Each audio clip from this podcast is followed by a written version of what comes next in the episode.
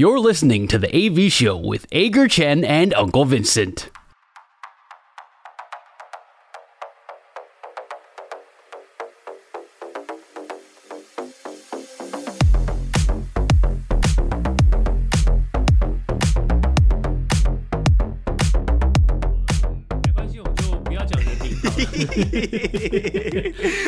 我觉得好像是符合特色的，好像是他。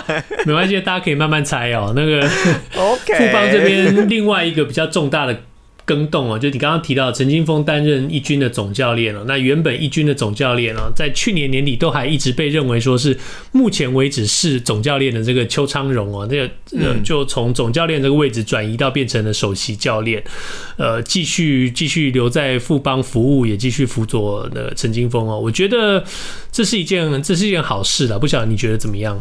嗯，我觉得邱总哦，以他在兄弟，然后到富邦这一边啊。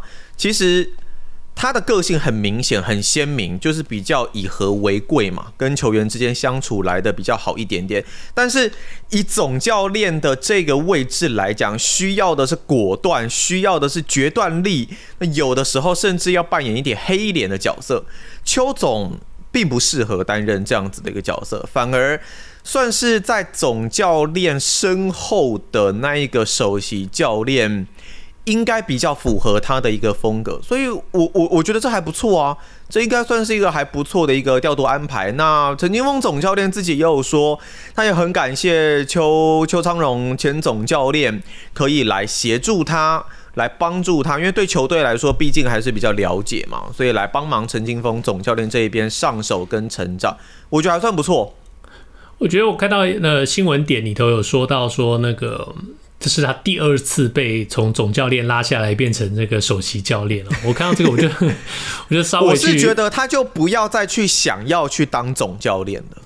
对，就就你刚刚讲的，就其实就是就是很简单的说，就是有的人天生就不适合担任总教练，他可能在其他的位置上可以非常非常非常的厉害，但是他就是不适合当总教练。嗯，不管是为了什么原因啊，但是我特别去查了一下这些呃数据啊，跟这些统计啊。邱章荣他在担任兄弟首席教练的时候，兄弟的战绩是两百二十九胜两百四十败十一和，算起来胜率大概是四成七七。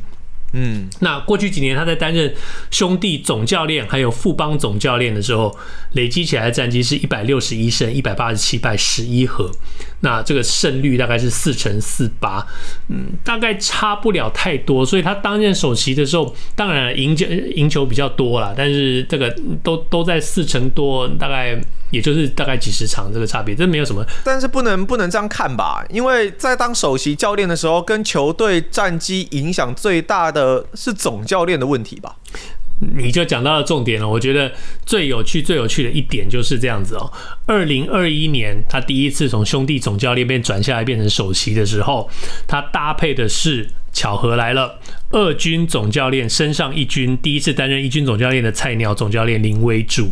嗯，那就跟现在陈金峰的状况一模一样。二军总教练上来担任菜鸟一军总教练。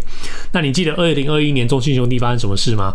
六十六胜四十九败五和，拿下联盟第一，也顺利拿下总冠军，开启了中信兄弟新的二连霸之路。所以同样的事情会不会发生在富邦悍将身上？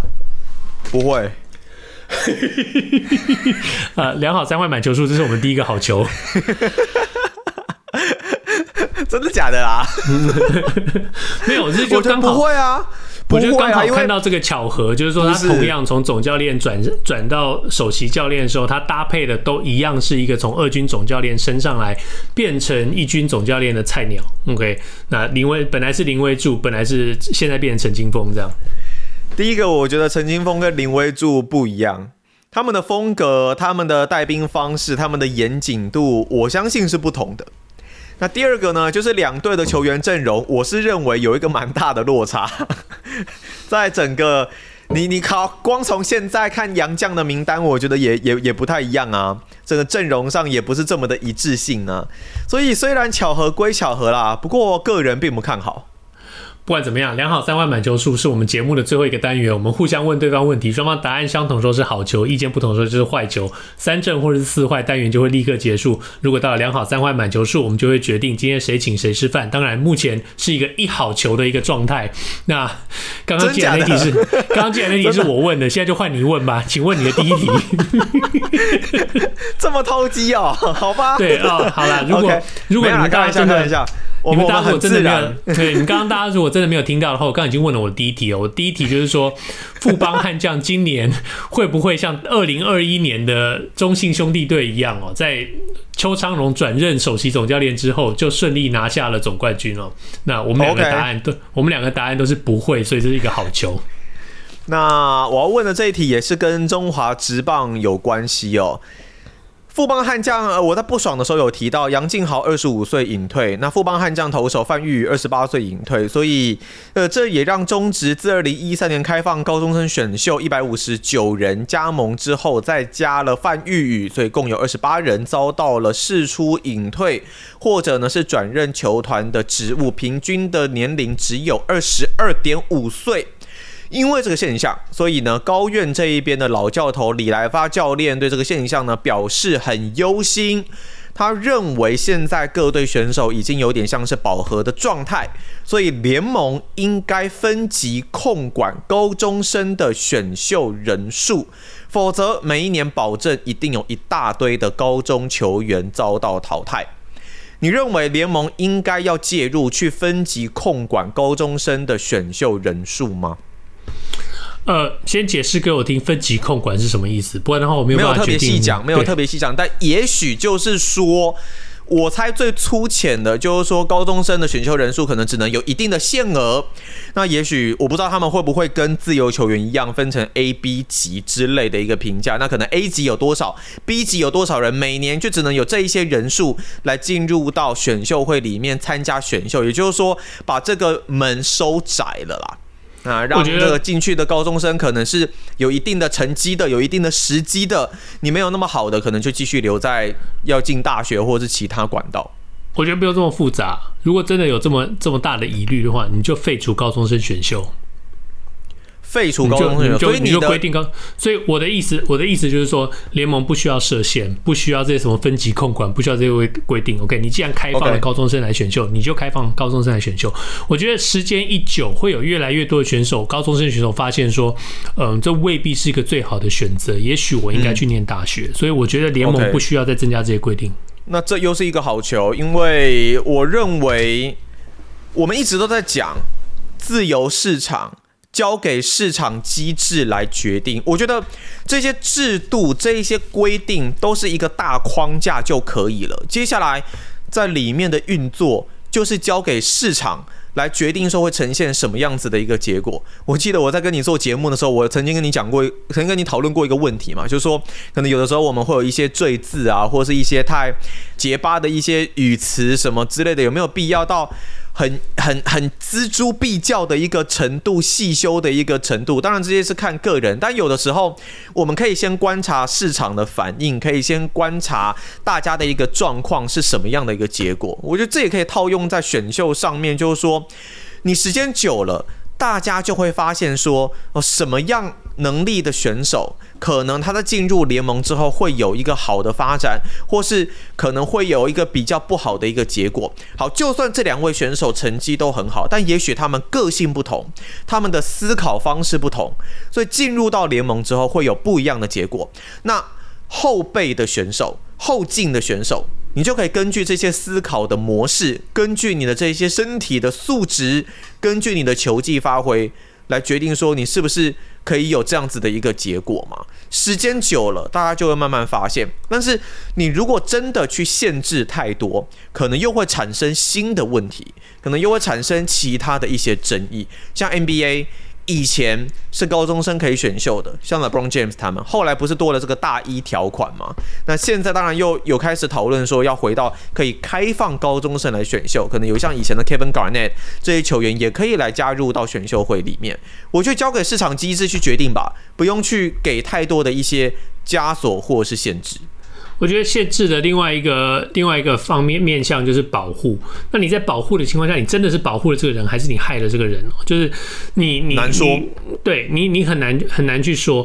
就像就像这些呃这些高中毕业加入中华职棒这些选手，其实不管你要说十八岁就是成人了，还是二十岁都是就是成人了，我们都知道。一个一个选手成在在成熟的这个过程当中，十八岁跟二十岁对这些职棒选手来说，他们都还是小孩。你把这个小孩丢到了一个大人的一个一个生活环境，一个大大人的一个一个竞赛，一个一个就业的环境里头，他们势必需要呃更快速或者花更多的精力在心智上快速的这个成熟。有的人可以成熟过来，有的人承受不了，有的人有的人熬不过来，那影响了，甚至可能会影响到他们球技上的发挥。所以有的时候。过早加入职棒未必是一件好事，我觉得。照着现在这个发展，慢慢会有越来越多这些所谓高中优秀的这些选手，可能会理解到说，说不定，呃，我觉得我现在去中华职棒，我可能第二轮、第三轮被选上，但是如果我去大学打个一两年的话，说不定我有挑战第一轮第一指名的这个机会，那他们可能就会开始往大学这个方向走。当然，节目早节目一开始的时候，我们曾经讲到过说，对高中生来说，加入中华职棒这个诱因非常非常的大，就算你最后零签约金，你还是可以拿到七七八万，甚至五哇五六。五六万的这个月薪哦，那个这个都对高中生来说，甚至对他们的家庭来说，是一个非常吸引人的一个就业的方式。但是如果你观察到你这些前辈在中华职棒这些遭遇的时候，你可能就会觉得说，也许我应该再多忍耐一两年。所以，嗯，这一题大概又是一个好球，所以我们目前是良好球没有坏球的一个状态。你的题目跟你刚刚的爽不爽有关，我的题目也跟我的爽不爽有关，那就是回到了我们蔡其章会长史上最强会长的一个身上哦。他 OK，我们刚对我刚刚提到了他在台康雄鹰队的这个春训记者会上面喊话说，希望台康雄鹰队在两年之内拿到总冠军。那当然，你也你也听到了我刚刚碎碎念的不爽，或是感叹，或什么都好。那我的问题很简单哦，就是接下来他一定会在春训期春训期间去巡逻其他的五支球队。那我想请问，你觉得他会不会在任何一个其他的球队里头喊出“哎，希望你们能够在两年之内拿下总冠军”之类的口号？